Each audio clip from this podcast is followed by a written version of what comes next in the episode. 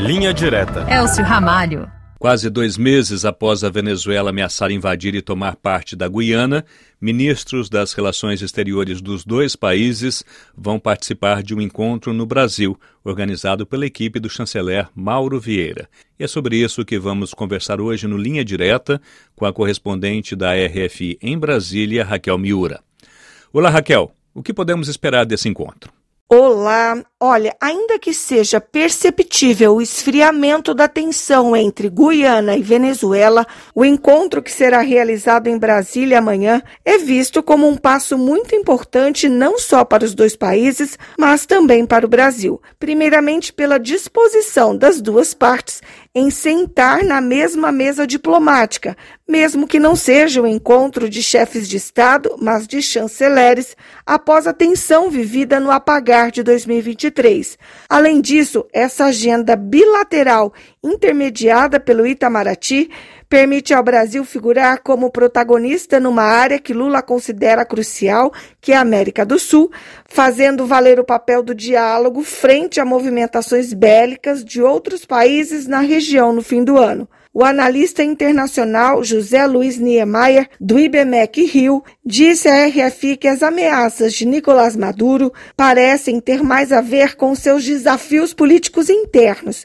no entanto, ele reforça que a crise gerou apreensão na Tríplice Fronteira e impôs ao Brasil a necessidade de se posicionar, especialmente frente aos Estados Unidos. Essa reunião intermediada pelo Brasil é muito importante e ela vai, na verdade, apaziguar as relações entre Venezuela e Guiana e, mais do que isso, mostrar para os Estados Unidos da América que a América do Sul faz parte do espaço vital do Brasil, numa perspectiva geopolítica e geoestratégica, e que os Estados Unidos tem que perceber também o papel do Brasil neste possível conflito, nessa hipótese de guerra. Assim, o Brasil consegue mostrar que tem uma ação diplomática forte, eficiente a partir da sua chancelaria e depois até promovendo o um encontro entre o presidente Lula, o presidente da Venezuela e o presidente da Guiana. Então, o Brasil precisa se posicionar, sendo que os Estados Unidos já haviam se posicionado, inclusive demonstrando força militar contra uma possível ação venezuelana.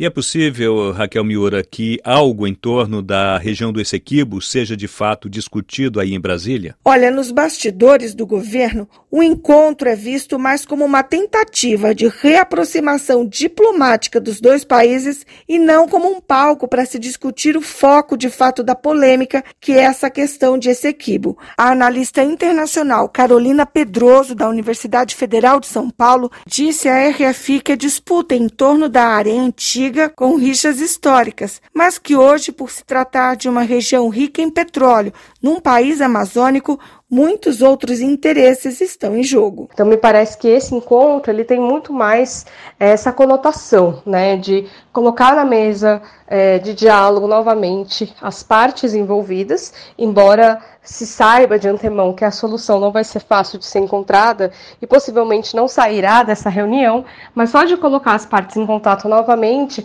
trazer para o campo diplomático, isso é um grande avanço. Agora, eu acho que há uma preocupação de fundo e que vai ser algo que vamos ter que observar nos próximos meses, o quanto esse elemento vai ser incluído, que é o elemento militar. É, basta lembrar que no final de 2023, além das tensões bilaterais entre a Guiana e a Venezuela, houve também movimentações militares ali na região do Caribe que também acenderam um alerta para toda a região. É, houve, por exemplo, a mobilização de navios ingleses, é, houve também uma grande preocupação por parte dos Estados Unidos, e é importante destacar que esse conflito diz respeito também às empresas que estão localizadas na região de Sequibo e que estão fazendo exploração exploração daquele petróleo. O Brasil, enquanto mediador desse processo, é, não pode deixar de considerar né, o elemento militar, o elemento estratégico da região amazônica, que também, assim como a própria questão do petróleo em Essequibo, é, desperta interesses de potências e de atores fora da região. Outra especialista, Vanessa Matijacic, da FAAP,